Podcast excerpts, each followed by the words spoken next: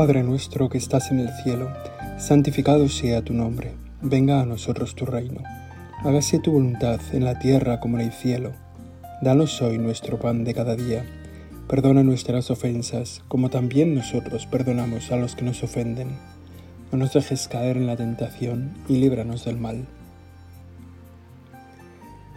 Muchas veces contemplamos en la liturgia, en la celebración de la Iglesia, contemplamos un día llamado del silencio, un día donde la creación entera se queda en silencio, expectante, callada.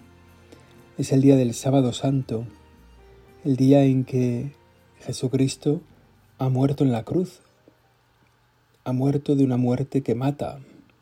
Realmente no hay nada que quede en él de esperanza de una vida cuando se ve su cuerpo en la cruz después de una larga tortura.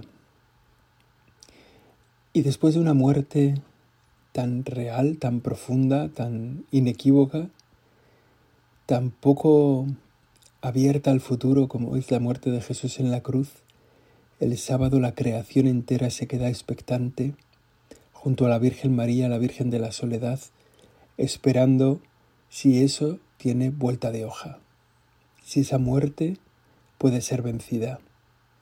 Y es como el día del gran silencio y el día de estar junto a María, la mujer que no ha perdido la esperanza. Pues de algún modo algo similar vivimos en este día, en un 24 de diciembre, un día de silencio expectante, esperanzado, como pasa en cada familia en que va a tener lugar el nacimiento de un hijo. Cuando llega el día, cuando llega el momento, la gente entonces en los pueblos pequeños se arremolinaba en la casa esperando la buena noticia de que el niño por fin había nacido, de que la buena noticia esperada se cumplía, se realizaba, se hacía visible, se encarnaba. Es lo que estamos viviendo en este día. María que ha cambiado la historia diciendo aquellas palabras tan evocadoras y que tanto nos ayudan en nuestro tiempo de oración y en el día a día. Hágase en mí según tu palabra. María que ha pronunciado estas palabras hace nueve meses ve cómo llega el momento de dar a luz la salvación que ella ha encarnado en su seno. Se ilumina una esperanza, la promesa que hay del Mesías en todo el Antiguo Testamento va también alimentando esa esperanza. Sabemos que desde el momento en que el hombre rompió la relación con Dios y abandonó el paraíso al comer del árbol del bien y del mal, desde ese momento Jesús, el Verbo, perdón, el Padre y el Espíritu Santo empiezan a construir la historia de salvación. No puede vencer la muerte, no puede vencer el pecado, no puede vencer la injusticia. Hay que trazar un camino de salvación. Y ese camino de salvación que está previsto desde el comienzo con el envío del Hijo es preparado durante siglos por los profetas. Los profetas que van eligiendo, que van señalando el camino, Dios que va eligiendo y realizando algunas personas y con ellas una alianza, va realizando ese camino de salvación para poder restaurar la vida en su estado original. Y en el cumplimiento de esa promesa tienen un papel Abraham, y tiene un papel Noé, Moisés, y sin duda tiene un papel la nueva y definitiva alianza en Jesucristo. Y todo el Antiguo Testamento va anunciando una promesa que se va concretando, una esperanza que va creciendo en el pueblo, en medio de las dificultades, de los abandonos, de las tristezas, de las soledades, el pueblo fiel como un pequeño resto guarda en su corazón la promesa del Mesías. Y esa promesa empieza a realizarse de manera desconocida el seno de una mujer virgen, desposada con un varón llamado José, de la estirpe de David, en la ciudad de Nazaret. Ahí se planta el ángel. Podemos ir ahora con nuestro corazón a esa escena en la que el ángel le hace una propuesta definitiva, que empieza con un mandato, alégrate María, y con la explicación de ese mandato, el Señor está contigo. Es verdad, la alegría es un signo de la presencia del Señor. La alegría en realidad solo se da cuando el Señor está presente la alegría verdadera, la alegría profunda, la alegría que ilumina en medio de las dificultades o de los dolores, esa alegría que siempre brilla, que siempre ilumina, es fruto de la presencia del Señor.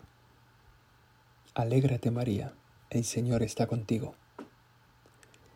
Todos nosotros nos podemos alegrar hoy porque tenemos delante al Señor, tenemos delante al Salvador, porque Cristo nos ha salvado. Y esto es lo que recordamos en este día. La promesa se ha realizado, se ha plasmado el encuentro de María con el ángel y la respuesta de María que ha sido hágase en mí según tu palabra. La encarnación tiene en ese momento lugar en el seno de María. Pero sigue siendo una promesa. La salvación sigue siendo una promesa. La salvación tiene que venir después con el día del nacimiento y eso es lo que esperamos hoy. Esperamos, Señor, que nazcas. Esperamos que vengas definitivamente a nosotros. Mirando este acontecimiento de la historia que, sucedió hace más de dos mil años, mirando este acontecimiento de la historia, queremos hacerlo vivo, real, presente para nosotros. Señor, queremos que nazcas dentro de nosotros. Queremos que tu salvación sea real para cada uno de nosotros. Queremos que vengas, que nos salves, que hagas justicia en nuestro corazón, que nos devuelvas la paz, que pongas en nosotros un corazón lleno de alegría, un corazón que se desarrolla entregándose, que crece cuando se da. Eso es lo que te pedimos, lo que queremos pedirte en este día. Mientras esperamos, mientras esperamos que se cumpla el día de tu nacimiento, que ya esta noche empezaremos a celebrar, como podamos. Que esta noche empezaremos a celebrar con la misa, o a lo mejor con, con una misa un poco temprana, o a lo mejor una misa allí por la medianoche, un poco, no sabemos si furtiva pero nadie nos podrá parar nuestra alegría, nadie podrá parar que celebremos el nacimiento de Cristo. Es un poco desolador, como tantas veces hemos escuchado en estos días que nos quedábamos sin Navidad, o que nos quedábamos antes sin Semana Santa o la Semana Santa que viene. Es como que no nos damos cuenta a veces de la diferencia que hay entre la Navidad y las Navidades. La Navidad, que es este acontecimiento salvador del que estamos a la espera, del nacimiento de Cristo que se encarnó en el seno de María y que hoy, esta noche, celebramos. Y las Navidades, que son todo lo que ha crecido en torno a ellas, en torno a este acontecimiento, también valiosas, ¿eh? Cosas que son muy valiosas, mucho, pues, mucha iluminación, mucha fiesta, mucho festival muchos encuentros familiares, muchos detalles de solidaridad, de cariño, muchos detalles de cercanía con los necesitados o con los pobres, muchos retos solidarios, las navidades, ¿no? Pero todas esas cosas quedan sin sentido cuando uno se olvida de celebrar la Navidad, cuando uno se olvida de celebrar lo que hoy celebramos. El, la salvación, el Mesías, el Verbo de Dios, que se encarnó en el seno de María Virgen, como celebrábamos hace nueve meses, hoy se encarna, toma, nace de ese seno virginal para comenzar esa historia de salvación entre nosotros. El tiempo que estaba como blando en la historia de la salvación, el tiempo que era terreno poco firme, poco seguro, la historia en la que nada se podía anclar, se hace firme, se hace sólida, se hace fuerte con el sí de María en su casa de Nazaret y con el nacimiento de su hijo en la cueva de Belén. La esperanza próxima es la que se palpa en este día. Es realmente uno de los acontecimientos más hermosos, uno de los pasos de los misterios de la vida del Señor más agradable, más bonito para celebrar, que más devoción suscita, que más vinculado está a nuestros sentimientos, a nuestros afectos. Todos sentimos de algún modo la Navidad, todos la sentimos como, como una realidad cercana. En este día, esta expectación que vamos a prolongar hasta la misa de Navidad que celebremos, que será la del gallo, o que será la de víspera, o que será la del día, o que será la de la aurora, cualquiera de las cuatro misas que se celebran eh, a partir de esta tarde, del día de Navidad, nos están hablando de una esperanza que se realiza.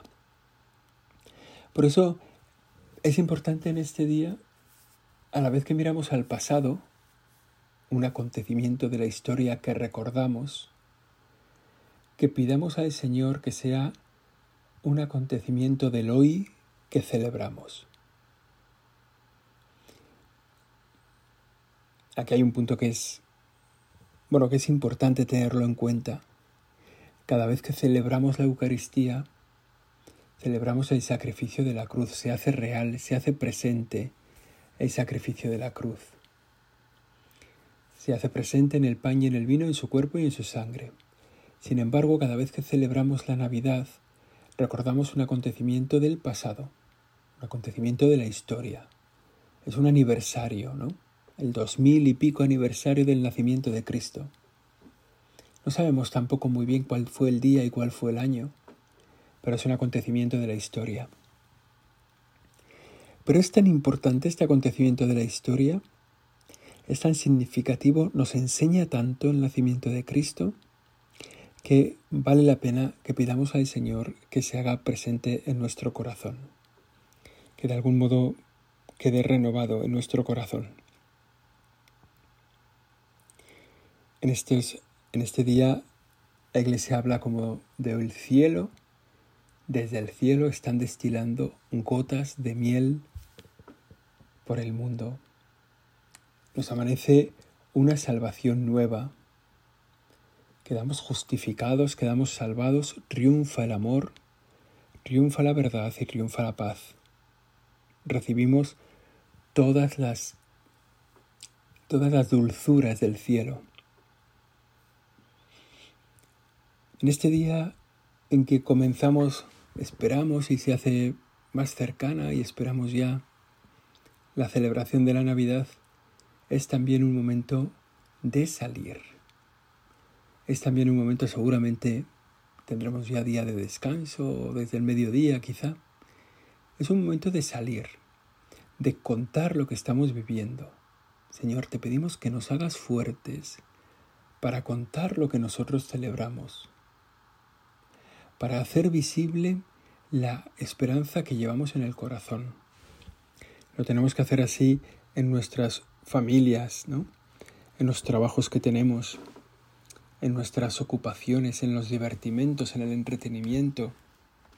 En todos los momentos de nuestra vida tenemos que hacer presentes en el día de hoy esta esperanza. Yo llevo un par de días que a toda la gente que me encuentro, sea quien sea, le digo feliz Navidad. A la gente que, pues cuando sales del portal y hay un vecino que no sabes muy bien lo que piensa o lo que dice, o cuando te encuentras con una persona que está limpiando las calles, o cuando con todos los que cruzas una mirada o cruzas un saludo o vas al por el pan, decirle gracias, feliz Navidad, feliz Navidad. También queremos que sean felices Navidades, que sean gozosas para la gente, que, pero que nadie se olvide de lo que nosotros celebramos. Este es un día para ser un poco apostólicos, para poner el acento en donde está, en donde nosotros lo tenemos. Nadie nos lo va a preguntar, ¿eh? Nadie nos va a decir qué celebráis vosotros en esta noche. Nadie nos va a hacer una encuesta por la calle y si nos la hicieran seguramente no saldría en el telediario. No saldrá mucha gente en el telediario que vaya diciendo hoy celebro el nacimiento de Jesucristo. Pero para nosotros es un buen día para el apostolado. Para salir a la calle y decir, en ese ambiente nosotros celebramos, yo celebro el nacimiento de Jesucristo y con su nacimiento la esperanza firme de una salvación definitiva del pecado y de la muerte. Vayamos a contar lo que celebramos. Es el día de una alegría todavía secreta en nuestro corazón cuando ya tenemos la confirmación pronta de que el niño encarnado verá la luz en esta noche. De que el deseado de las naciones, el esperado de las naciones, nace hoy en un portal de Belén. Viene el Hijo de Dios, tú eres el Señor, el Hijo de Dios a quien veremos, a quien podemos ver seguramente puesto ya en nuestra casa. Lo podemos ver no, no en el seno del Padre como ha estado toda la eternidad, como está ahora, sino en los brazos de la Virgen María, en los brazos de la Madre. No entre coros de los ángeles como está ahora, sino entre el buey y la mula. Bueno, esa tradición, ¿verdad?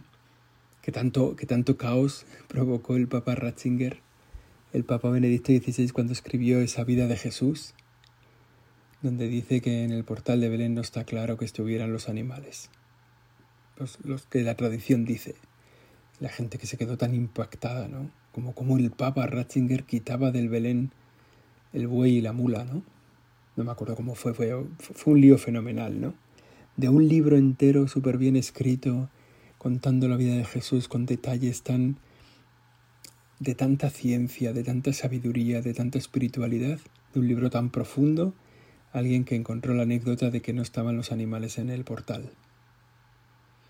Dios en este día no está entre los coros de los ángeles, sino entre el buey y la mula. No está sentado a la derecha del Padre como está ahora, sino está en un pesebre, en un pesebre, en el, en el comedero de los animales, temblando de frío, allí llorando, y nosotros podemos estar a su lado. Si fuera un día normal hoy, bueno, y aunque no lo sea, pues también pasará. Las calles estarán llenas de gente que va a hacer las últimas compras, de gente que se en el mercado para comprar el último no sé qué, de gente que sale para llegar a casa a cenar con los primos o con los tíos. Bueno, nosotros en este día tenemos que procurar una oración especial, una compañía especial a María, estar a su lado, estar junto a ella estar acompañándola en este dolor. Seguramente algunos de vosotros lo habéis vivido en primera persona o lo habéis hecho en la persona de otra persona cercana, el acompañar a una mujer en el día que va a dar a luz. Y habéis sentido el temor, la esperanza, la duda, la incertidumbre de la madre primeriza nos podemos meter hoy en ese papel, de acompañarle a María en este día, de ir a su lado, de acompañarla en lo que hubiera hecho, aquellas mujeres fuertes de aquel tiempo, ¿no? que hasta el día que daban a luz estaban en el, en el mercado, estaban en el pozo sacando agua o estaban arreglando la casa. Bueno, quizá María también. Acompáñale a María, no la dejes sola. Nos va mucho que ella esté serena, que ella esté tranquila. Nos va mucho que la podamos acompañar con nuestra sonrisa. nos hará buenos por dentro.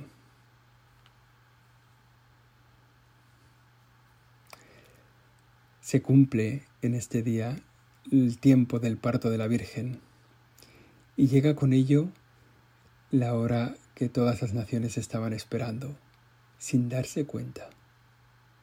También va a pasar hoy, ¿eh?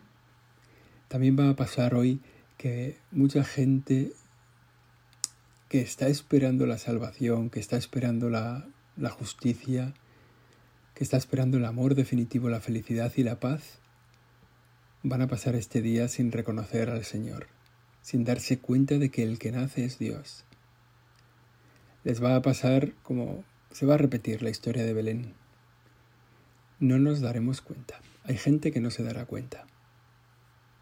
Bueno, nosotros le pedimos al Señor en esta compañía de María y en esta misión que tenemos, que acogemos para este día de anunciar a la gente que nace Jesucristo, le pedimos al Señor que ese acontecimiento sea reconocible por los que tenemos cerca, que tengamos un poquito la valentía, a lo mejor, ¿verdad?, de bendecir la mesa en medio de primos y cuñados que nos rezan, o que tengamos la valentía de decirle feliz Navidad al jefe, ¿no? O feliz Navidad al... Sin, sin disimularlo, ¿no? Ni con unas felices fiestas ni nada, que tengamos un poco el orgullo alegre de que estamos en nuestro día.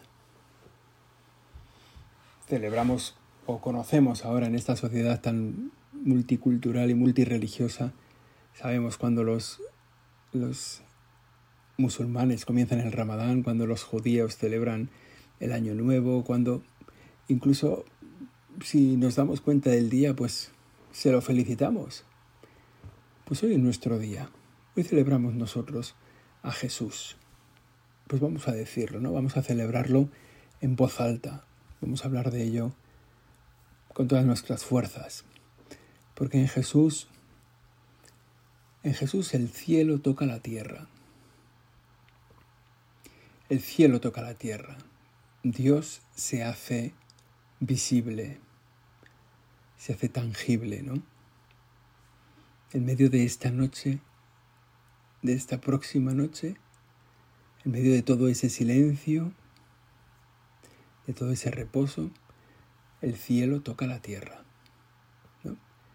Como seguro que nos acordamos todos de esa imagen de, de la, la, creación que pinta Miguel Ángel en el techo de la capilla Sistina, ¿no? Como el dedo de Dios lleno de fortaleza, lleno de poder, está tocando el dedo de Adán para darle vida. Bueno, pues algo así es lo que estamos viviendo, ¿no? El cielo de Dios que toca la tierra para darle vida, para darle la vida.